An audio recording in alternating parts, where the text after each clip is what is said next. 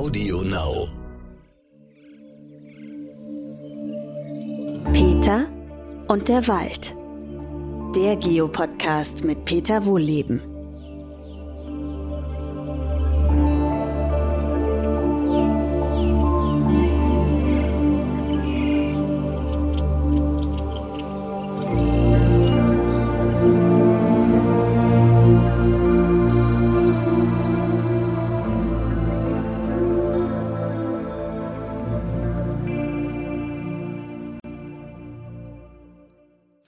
Willkommen zu meinem neuesten Podcast. Heute sind wir wieder im Wald unterwegs, obwohl es regnet. Ich hatte erst überlegt, soll ich überhaupt rausgehen? Äh, vielleicht mal ganz kurz zu meinem Equipment. Ich mache das hier mit einem Handy und einem angesteckten Mikro. Ich weiß auch gar nicht, wie gut das jetzt hier Regen aushält, aber Regen ist spannend. Bei Regen passiert ganz viel im Wald. Und da habe ich gedacht, komm, das machen wir jetzt. Wir machen einen Regenspaziergang. Also ihr hört im Hintergrund vielleicht auch Tropfen. Im Moment haben wir eine kleine Regenpause, aber im Laubwald sagt man ja, regnet es immer zweimal, weil die Tropfen von Blatt zu Blatt zu Blatt zu Blatt fallen, bis sie irgendwann am Boden ankommen. Das kann noch oh, halbe Stunde, Stunde nach dem letzten Regenschauer im Wald weiter regnen. Da kommen wir aber gleich dazu. Das hat natürlich ganz viele positive Wirkungen. Also die Hauptfrage ist ja, welchen Weg geht das Wasser? Das ist wirklich ganz spannend, wo das überall durchgeht. Und wir fangen mal an im Atlantik. Da kommt es ja letztendlich her. Also zumindest bei uns. Da steigt Wasserdampf auf, es bilden sich Wolken an Kristallisationskeimen. Das kann Sahara-Staub, sonst irgendwas sein. Diese Wolken werden zu uns reingeweht und regnen dann erstmal ab. Und da geht schon los. Da kommt schon die Rolle der Bäume ins Spiel. Unsere heimischen Waldökosysteme können Regen regelrecht einfangen. Äh, das sind also die Laubbäume, deren Kronen, da stehen die Äste so trichterförmig schräg nach außen ab und leiten das Wasser schön am Stamm runter. Das können Nadelbäume übrigens nicht.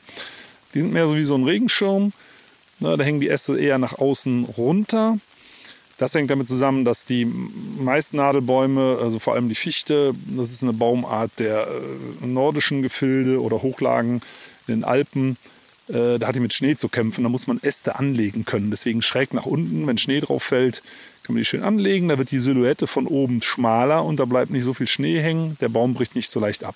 Das haben unsere Laubbäume ja ganz anders gelöst. Die schmeißen einfach die Blätter runter und gut ist. Da bleibt auch nicht viel Schnee hängen. Aber wir kommen mal zum äh, nassen Wasser zum flüssigen Wasser zurück. Es fällt also in die Baumkronen und die sind so trichterförmig. Da läuft das schön am Stamm runter, teilweise mit irren Geschwindigkeiten. Also wie so ein, wie so ein Fluss. Also das könnt ihr übrigens mal machen, wenn ihr bei Starkregen, das ist ja, oft hat man natürlich dann Gewitter im Wald, äh, soll man nicht im Wald sein. Aber wenn man schon mal da ist, guckt man sich das an und dann sieht man, dass das regelrecht aufschäumt. Da hat man oft nach dem Regen so ein, so ein Schaumbätzchen am Stammfuß von großen Bäumen. Ähm, dieser Schaum übrigens besteht wirklich aus sowas wie Seife. Das hat der Baum in diese Seifenstoffe in der Rinde eingelagert als Abwehrstoffe. Ne, dazu nutzen wir Seife ja auch. Also nicht nur zum Lösen von Schmutz, sondern auch wegen Bakterien und so. Das machen Bäume auch. Ne? Die, die waschen sich bei, bei Regen. Ich finde das total cool. Da denken wir ja gar nicht dran, äh, dass Bäume auch schmutzig sein können. Ja, logisch.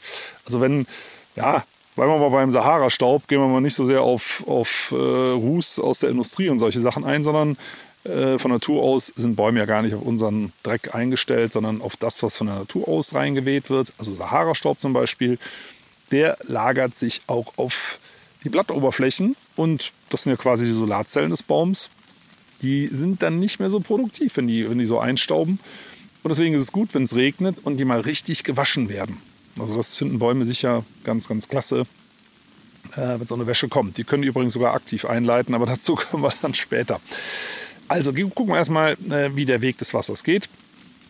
Der geht also von der, von der Baumkrone über die Blätter schön langsam nach unten. Also entweder am Stamm schnell zu den eigenen Wurzeln. Da, da, ist, da äh, ist der Boden ja auch gut festgehalten durch die Wurzeln. Oder aber ansonsten durch die Blätter, von Blatt zu Blatt.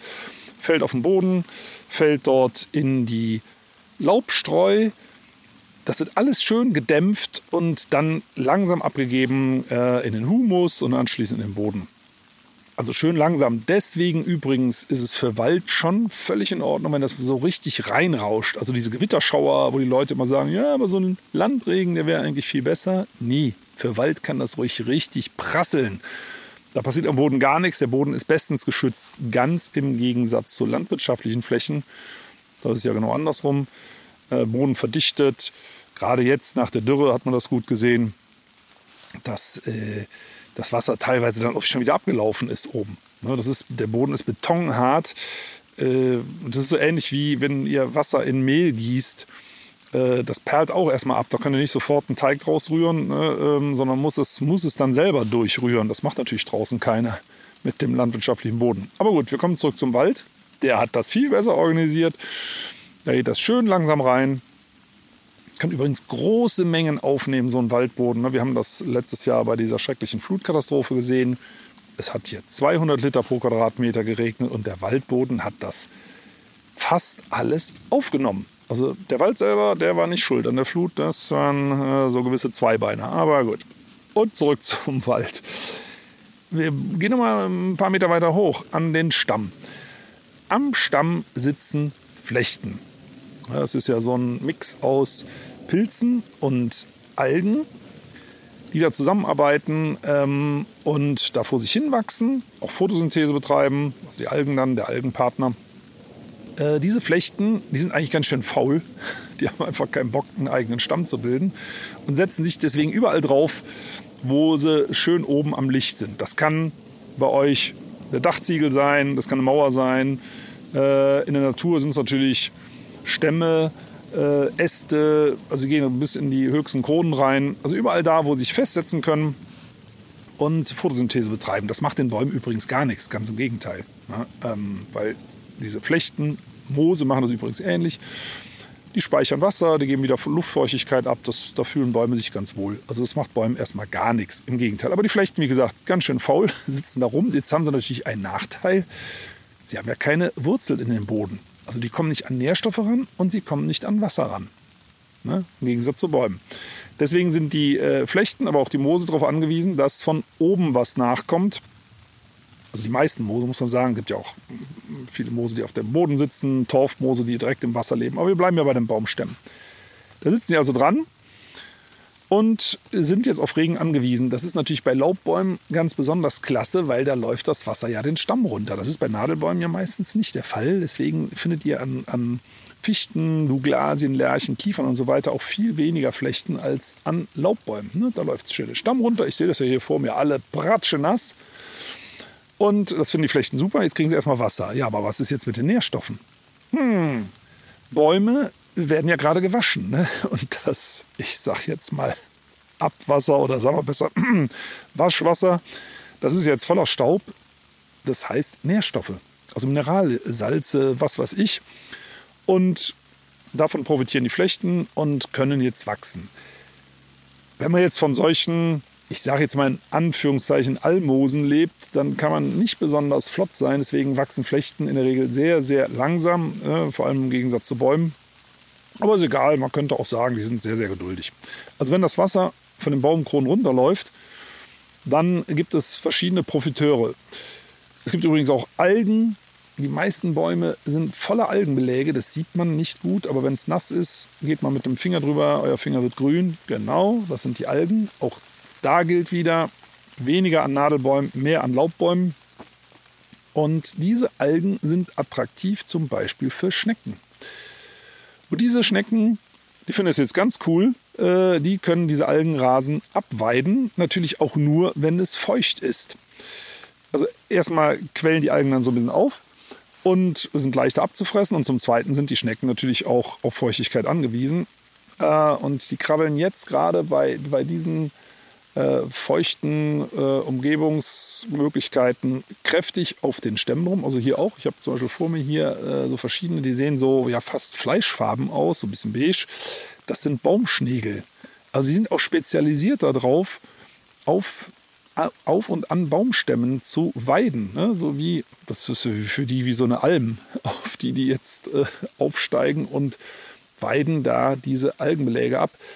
Das könnt ihr übrigens auch sehen, wenn es nicht regnet, auch wenn die Baumstämme trocken sind. Wenn ihr da mal genau hinguckt, dann seht ihr ganz viele Spuren von äh, Fraßspuren von Schnecken. Das sind einfach so ein bisschen hellere Spuren. Und überall da haben die die Algenbeläge abgeweidet.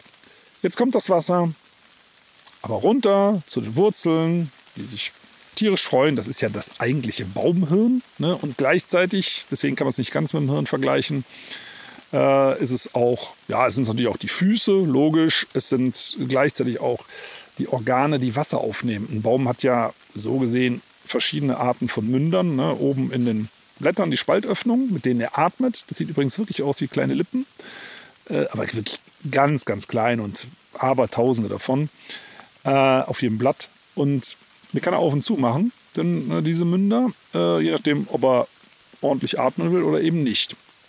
Aber unten, die Wurzeln, die nehmen ja auch Wasser auf, zusammen mit ihren Pilzpartnern, die sich wie Watte drumlegen und das noch viel schneller ähm, zu den Wurzeln leiten. Und der, die Wurzeln saugen das auf und wie genau die das machen, weiß man bis heute nicht, aber die pumpen das dann in die Stämme wieder hoch. Die pumpen das in die Stämme hoch und zwar teilweise, die höchsten Bäume der Welt sind ja über 100 Meter hoch. Über 100 Meter und man weiß bis heute nicht, wie die diese Drücke überwinden. Da gibt es ganz viele Theorien und sie sind alle nicht griffig. Das ist irgendwie immer noch ein Wunder. Es gibt Wissenschaftlerinnen und Wissenschaftler, die haben so eine Art Pumpbewegung des ganzen Stamms ausgemacht, der innerhalb von Stunden äh, einmal sich ganz klein bisschen zusammenzieht und wieder ausdehnt. Das könnte sowas wie ein Herzschlag sein. Aber so genau weiß man das nicht. Bevor wir uns aber anschauen, wie das Wasser wieder nach oben kommt und was dann Spannendes passiert, gehen wir noch mal ein paar Stockwerke tiefer. Also wir sind jetzt im Humus, wir sind jetzt bei den Wurzeln und da unten findet ja ganz viel statt. Äh, das ist eigentlich das spannendste Teil des Waldes. Blöd, dass die alle so klein sind, die Knilche, die da wuseln, weil die sind wirklich super spannend. Da spielen sich Wahnsinnstragödien ab und rauschende Feste. Bleiben wir aber bei den Tragödien. Also diese ganzen kleinen äh, Wurzellebewesen, die alle ja davon abhängen, dass das feucht genug ist, also das Regenwasser da unten ankommt, die äh, werden zum Beispiel teilweise auch von Pilzen getötet. Wenn der Pilz nämlich merkt, oh, mein Baum, von dem ich abhänge, der mich mit Zucker versorgt, ne, Pilze können sich ja nicht selber ernähren, der, äh, dem fehlt jetzt Stickstoff, dann killt der Pilz Bodeninsekten, indem er Giftstoffe ausströmen lässt. Diese Bodeninsekten verwesen und setzen dabei Stickstoff frei und den liefert dann der Pilz dem Baum. Also Bäume sind keine Veganer, ne? muss man mal so ganz klar sagen. Im Gegensatz zu mir. Ähm, und dann sickert das Wasser jetzt erstmal weiter und nimmt diese ganzen Abbauprozesse, so könnte man es ja auch sagen. Es geht ja nicht nur um Insekten, die da sterben durch was auch immer. Es wird ja auch ganz viel Laub zerfressen und wieder ausgeschieden. Also da findet wirklich ein großes Festgelage statt und ja, die ganzen ausgeschiedenen Dinge, die wir Humus nennen, man könnte es auch Kot, Fäkalien, sonst was nennen. Das sickert dann langsam alles mit dem Wasser immer tiefer. Und da unten warten Heerscharen von Kleinstlebewesen, die auf diese Nährstoffe warten, weil der Boden hat einen entscheidenden Nachteil. Da ist es dunkel und da findet keine Photosynthese statt. Also das heißt, da unten kann nichts produziert werden, sondern nur konsumiert. Das ist vielleicht eine Gesellschaft da unten, ne? schlimmer als unsere menschliche. Also die, die, die verbrauchen einfach nur. Die verbrauchen einfach nur und von Natur aus kommt da aber gar nicht so viel an weil das Wasser unendlich lange braucht, um zu versickern. Also das kann Jahre dauern, bis das im Grundwasser ankommt. Und die Tiere, die da eben sehnsüchtig drauf warten, die müssen mit dem Vorlieb nehmen, was da so, so, das wird ja immer weiter gefiltert, auch durch die Gesteinsschichten. Das wenige, was dann da unten ankommt, damit müssen sie sich begnügen. Und deswegen ist die Dichte der Tiere da unten drin auch viel, viel geringer als im Humus. Ne, das ist, da können eben nicht so viel davon leben. Diese Tiere sind natürlich auch blind. Ne, Licht gibt es ja da unten nicht. Die sind auch in der Regel durchsichtig. Ne, es macht keinen Sinn, da Pigmente einzulagern, um sich zu tarnen. Vor wem? Es sieht ja keiner was da unten. Also ich meine, die Tiere sind nicht unbedingt alle ganz klein. Die können auch, es gibt zum Beispiel so Asseln, die zwei Zentimeter groß werden können. Aber die meisten sind eher klein. Ähm, und die warten eben auf das, was von da oben nachgeliefert wird. Kleiner Fakt am Rande. Äh, diese Grundwassertierchen, ähm, einiges davon habt ihr auch in eurem morgendlichen Kaffee oder Tee. Weil äh, unser Trinkwasser wird ja aus dem Grundwasser hochgepumpt. Es wird natürlich gefiltert, aber trotzdem gibt es in den Wasserleitungen, auch in den Hausleitungen übrigens, äh, Leben. Da leben Bakterien, die bilden einen regelrechten Rasen. Von diesen Bakterienrasen ernähren sich wiederum kleine Tiere. Und äh, eure Wasserleitungen zu Hause sind ja nichts anderes als das verlängerte Grundwasser. Was ist beim Grundwasser so entscheidend? Wir auch vergessen, also klar, es ist dunkel, es ist nährstoffarm, also muss man echt ein bisschen aufpassen, dass man da dass man genug zu fressen kriegt. Und die Temperatur ist immer gleich. Also diese, diese Lebewesen sind nicht an irgendwelche Temperaturschwankungen gewöhnt. Ne? Es muss immer schön kühl sein. Also je nachdem, da, ich würde mal grob schätzen, bin jetzt kein äh, Grundwasserexperte, aber irgendwas zwischen 9 und 13 Grad. Also je nachdem, wie tief das ist, je tiefer das äh, Wasser ist, desto wärmer wird es natürlich auch da unten. Wenn wir ja näher an den, an den ähm, flüssigen Teil der Erde kommen, es wird einfach wärmer. Aber so grob ne, ist, in dem Rahmen ist das. Und äh, es sind also immer gleichbleibende Temperaturen.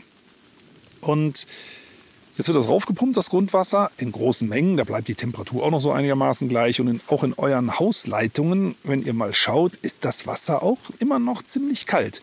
Ne, so kalt ist es da unten drin, wie es bei euch, also vielleicht noch ein paar Grad kälter, als es bei euch aus dem Kaltwasserhahn kommt.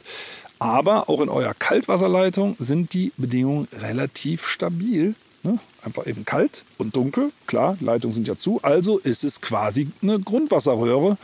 Und da leben eben auch Viecher drin. Und die, wenn ihr den Hahn aufdreht, landen halt auch, ja, in eurem Kaffeewasser. So ist das halt. Ne? Äh, das, ist, das ist Leben.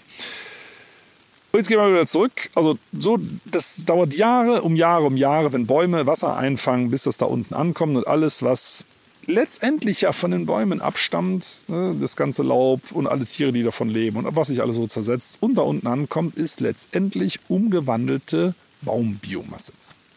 Wir kommen aber zu den Bäumen zurück. Denen ist das, glaube ich, relativ wurscht, was die Tiere da unten drin machen. Die Bäume brauchen das Wasser ja für sich. Die interessiert vielleicht noch der Humus, wo die Nährstoffe wieder umgesetzt werden, wieder frei werden, dass sie die verwenden können. Die werden zusammen mit dem Wasser wieder hochgepumpt und äh, sind dann aber nicht weg. Ein Teil des Wassers wird über die Photosynthese in die Zuckermoleküle eingebaut und ein größerer Teil wird ausgeatmet, wie bei uns auch. Ne? Also wir atmen alle einen ganzen Teil unseres Essens in Form von Wasser und natürlich Kohlendioxid wieder aus. Das geht nicht alles durch die Körperöffnung unten weg, sondern ein ganzer Teil, ein ganzer Teil unseres Essens wird ausgeatmet. Äh, in zerlegter Form, ne? äh, zusammengesetzt aus Wasser und CO2 und Sonnenstrahlen, äh, macht der Baum das und viele andere Pflanzen natürlich auch zu etwas Essbarem. Und äh, alle Tiere äh, sind dabei, das wieder in ihre Grundbestandteile zu zerlegen. Und das machen Bäume selber auch. Das vergisst man. Die veratmen Zucker in ihren Zellen.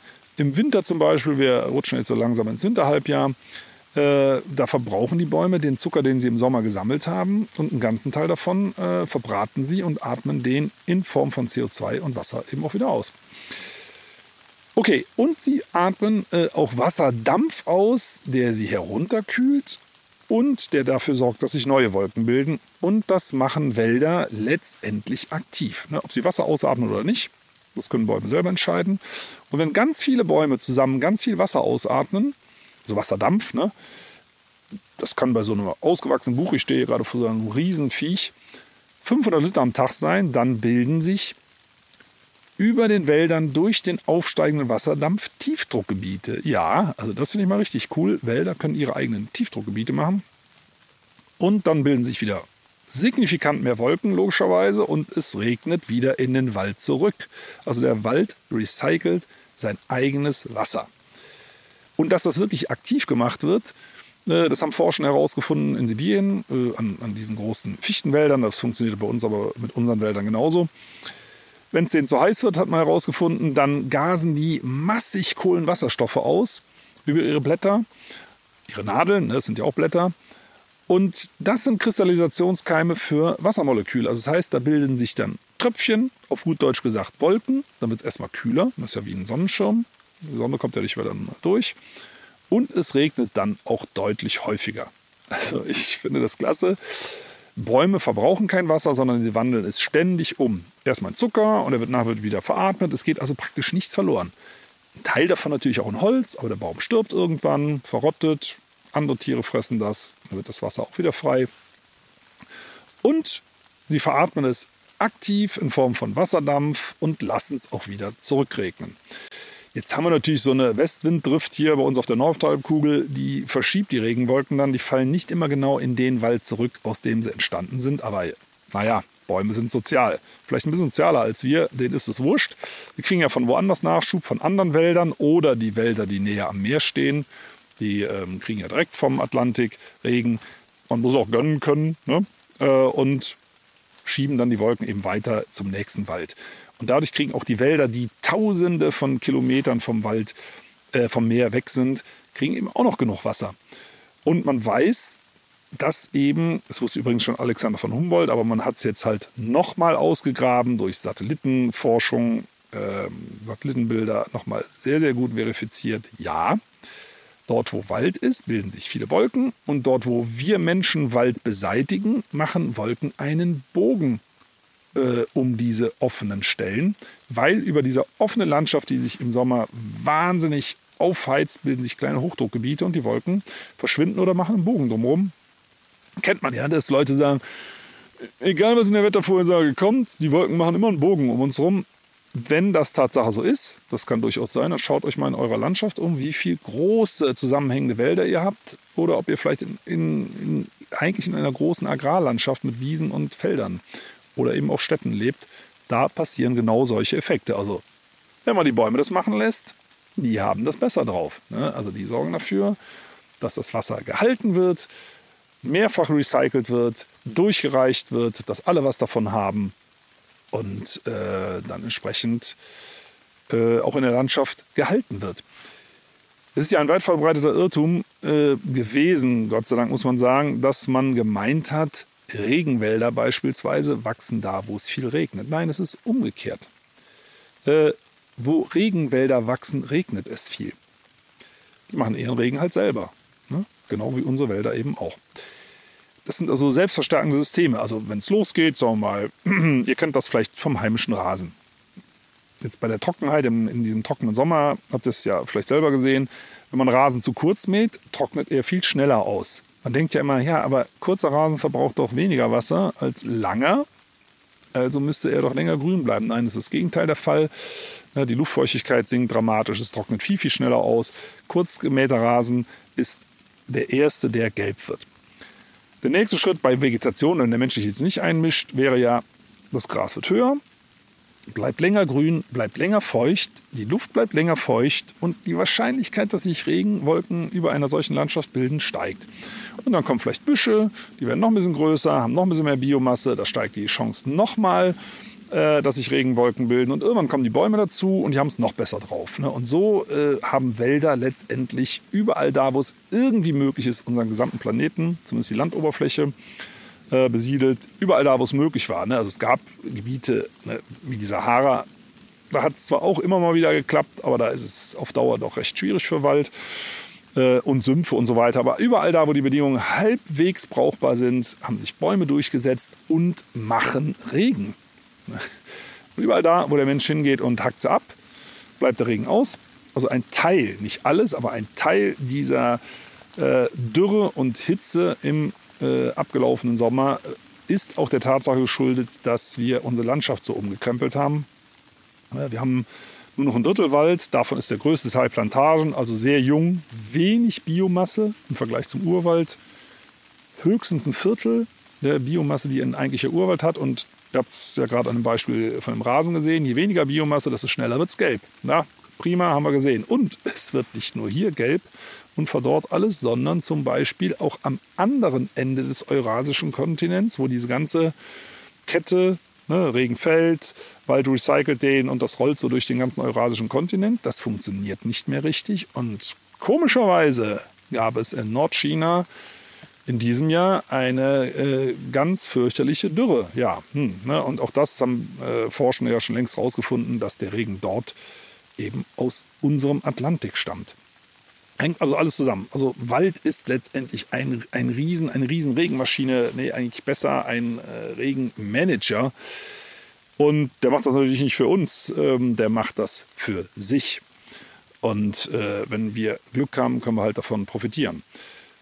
Wenn wir da rumfummeln, klappt das übrigens nicht mehr. Das, da gibt es auch schöne Forschung aus Deutschland dazu. Wenn man zum Beispiel einen Buchenwald in eine Kiefernplantage umwandelt, dann fällt der Grundwasserspiegel.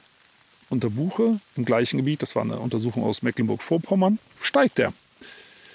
Und man denkt ja immer bei Grundwasser sofort ans eigene Trinkwasser. Nee, äh, es sind ja die Knilche da unten drin, die davon abhängen.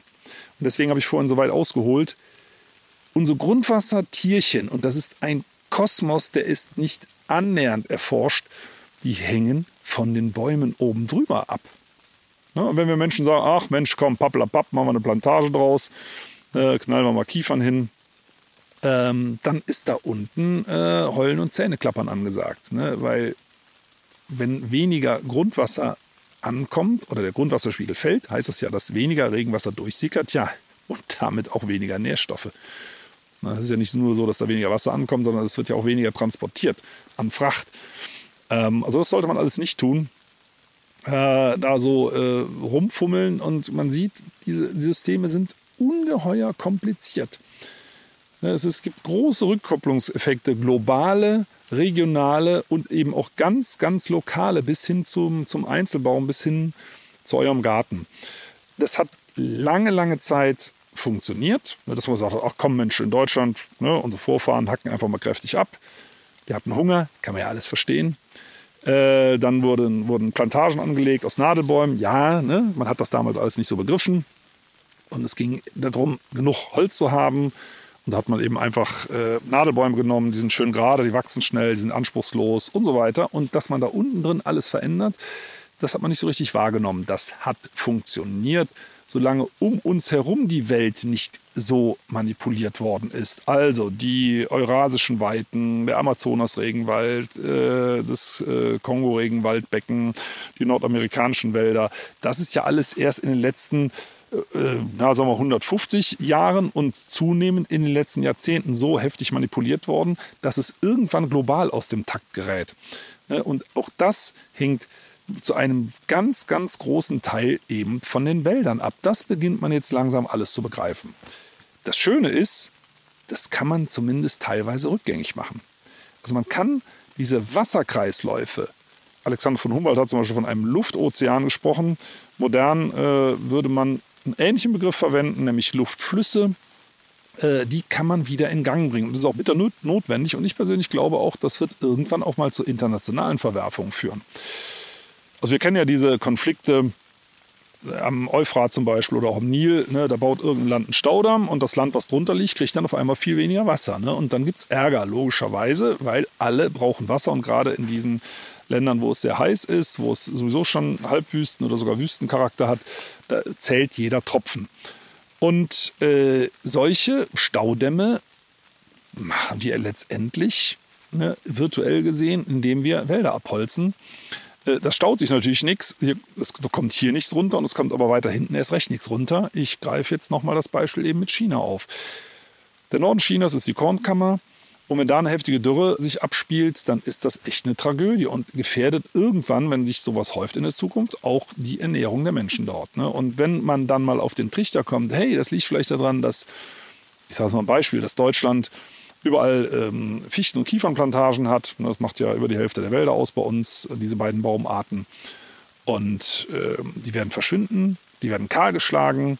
Ne? Äh, man sieht das ja gerade in Nordrhein-Westfalen, zum Beispiel im Sauerland, ganz, ganz furchtbare Bilder mit diesen riesen äh, Kahlschlägen, ganze kahle Bergkuppen. Die Landschaft heilt sich immer weiter auf.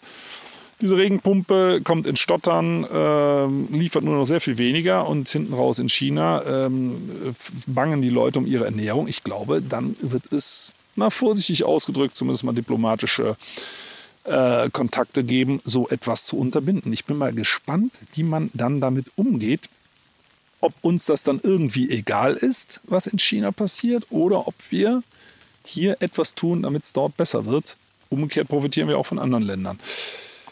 Ja, also da sieht man, ähm, es sind halt große Zusammenhänge, die wir im Kleinen äh, vor Ort nicht begreifen, weil wir den Überblick einfach nicht hatten. Den haben wir aber jetzt. Kommen wir nochmal zum positiven Zeug. Wälder haben ja einen ganz starken Drang, diese Kreisläufe in Gang zu halten. Und deswegen machen die das überall, wo wir die in Ruhe lassen. Und wir sehen, dass es funktioniert. Also ein weniger schönes Beispiel ist Tschernobyl. Nach 36 Jahren, also das weniger schöne Beispiel ist natürlich ähm, die Reaktorkatastrophe. Schönes Beispiel ist, was dann nach 36 Jahren zurückgekommen ist, nämlich Wald und Wildnis. Da funktioniert das auf einmal wieder. Die ganze Landschaft ist voller Wasser, es entstehen Feuchtgebiete, es sind Wälder zurück. 36 Jahre. Und Wälder können uns im Rahmen des Klimawandels wirklich dabei helfen, äh, diese Wasserkreisläufe, die ja gestört sind. Genau das ist es ja, was diese Dürre ist. Das sind gestörte Wasserkreisläufe. Es hat nicht geregnet, Wochen und Monate lang nicht. Die Flüsse äh, sind im Pegel massiv gefallen. Ne? Und da ist so der erste Reflex, oh, dann können die Kohleschiffe nicht mehr zu den Kohlekraftwerken. Nein, das sind, äh, das sind Millionen von äh, Lebewesen drin, äh, die darunter leiden, weil die, weil die Schadstoffkonzentration durch uns Menschen natürlich auch ständig steigt. Also diese ganzen Dinge kommen aus dem Tritt. Die Landschaft heizt sich dabei auf und so weiter und so weiter. Das können Bäume anders regulieren und wir empfehlen das auch sehr gerne äh, Ländern des globalen Südens, zum Beispiel in der Sahelzone, sagt, oh, guck mal, die, die äh, pflanzen dort Bäume und auf einmal haben die Bäche wieder Wasser und die sehen auch, wow, klasse, das funktioniert. Und da muss man vielleicht mal die arrogante Brille absetzen und sagen, ey, das funktioniert bei uns auch. Und wenn wir jetzt drüber reden, äh, was in diesem Sommer bei uns passiert ist, dann muss man sagen, das ist, das ist nicht nur, aber auch, und zwar ganz massiv, eine Frage unserer Wälder. Und nochmal, das Schöne ist, die können und wollen noch. Ja, hätte ja auch sein können, dass sie, und das ich ich jetzt ohne Flachs, ich habe mich, hab mich mal mit einem sehr renommierten Biologen unterhalten über das Thema und der sagt, hm, was ist denn eigentlich, wenn die Pflanzen mal auf die Idee kommen und sagen, Mensch, ja, diese zwei Beine, die nerven uns, die werden wir jetzt mal los. Ach, das geht nicht? Naja, ähm, das geht sehr wohl. Also Pflanzen mit ihrem ganzen Mikrobiom, also allen Pilzen, Bakterien und so weiter, mit denen die zusammenleben, die bilden ja eine Einheit mit zigtausend Arten. Und diese Arten merken es ja, wenn es ihren schutzbefohlenen Bäumen schlecht geht und fangen dann zum Beispiel an, Giftstoffe zu produzieren. Wir haben vorhin das Beispiel mit den Insekten im Boden gehabt. So etwas gibt es auch beim Eschentriebsterben. Äh, ne, das ist ja die, die neueste Meldung, die es da gegeben hat, dass äh, ein Boden, ein eine einzige Bakterienart auf einmal anfängt, andere Stoffe zu produzieren, um diesen Pilz, der der Esche ans Leder geht, zu bekämpfen. Na, ihr kennt das vielleicht, dass Eschen überall absterben und auch viele Forstbetriebe gehen hin, hacken die ab.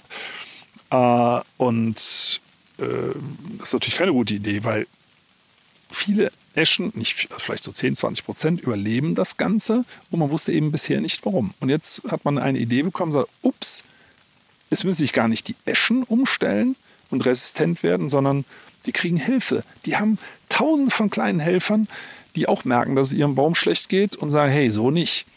So, und jetzt, äh, ne, lange Rede, kurzer Sinn, auf den Bogen zurück. Wenn aus irgendeinem Grund mal irgendjemand von diesen, und es sind ja Zehntausende von Arten, ähm, die mit Bäumen zusammenleben, es reicht, wenn ein, ein Bakterium auf die Idee kommt und sagt, ey, so nicht, ne, ähm, dann könnte da was passieren. Also es ist durchaus ernst gemeint. Ich persönlich glaube nicht, dass das so schnell passiert, aber das weiß man nicht. Ne? Ähm, also wir sollten insgesamt vorsichtiger damit umgehen. Und äh, im Moment haben Bäume und Menschen dieselbe Zielrichtung, nämlich kühler, feuchter. Und diese Wasserkreisläufe, auf die es ganz entscheidend ankommt, die kriegen wir Menschen selber nicht in den Griff. Das wird ja immer schlechter. Und da wird es eben einfach Zeit zu sagen, lass doch die Bäume wieder das Wasser managen. Die haben dafür 300 Millionen Jahre Zeit gehabt, sich was Vernünftiges auszudenken. Das hat auch gut funktioniert. Wir sehen, dass es immer noch funktioniert. Also ich sitze ja hier in diesem schönen, regen, feuchten Buchenwald. Also da geht einem das Herz auf jetzt nach der langen Trockenheit. Also es hat jetzt hier, das nur nebenbei, zum Zeitpunkt äh, ne, der Podcastaufnahme heute, haben wir, wir haben gehabt, du mal gerade überlegen, äh, vor ein paar Tagen mal 20 Liter pro Quadratmeter, wo man denkt, wow, das ist aber viel. Das hat gerade mal die Humusschicht durchfeuchtet. Der Boden drunter ist immer noch staubtrocken. Jetzt hat es heute Nacht geregnet. Wie viel war das? Ich will auch mal gerade überlegen. Ich glaube noch mal 14 Liter oder so immer noch staubtrockener Boden. Also das dauert. Das dauert, bis der Boden das wieder auffüllen kann. Der wird geschätzt den ganzen Winter brauchen. Zum Glück machen die Bäume jetzt sowieso äh, so langsam den Laden dicht, ne, bereiten sich langsam auf den Winterschlaf vor. Es geht alles ein bisschen langsamer. Deswegen kann ein Wald im Winter ja übrigens auch so gut auftanken, weil der Boden, der Wasservorrat nicht angetastet wird. Der kann sich jetzt schön auffüllen. Also wir hoffen jetzt mal alle auf einen schönen, nassen, regenreichen Winter. Und wenn ihr mal irgendwo durch den Wald läuft und, äh, lauft und denkt, Mann, ist das hier matschig und oh, ist das hier nass und, und ist es denn endlich mal wieder schönes Wetter? Denkt dran, das ist schönes Wetter. Und der Wald tankt und hoffentlich hat er bis zum nächsten Frühjahr wieder genug, sodass er, falls es dann schon wieder trocken werden sollte, gut durch den Sommer kommt, was die meisten intakten Wälder dieses Jahr ja geschafft haben. Also in diesem Sinne bleiben wir alle optimistisch und freuen uns, wenn es im Winter schön nass wird. Und ich freue mich natürlich, wenn er beim nächsten Mal wieder einschaltet.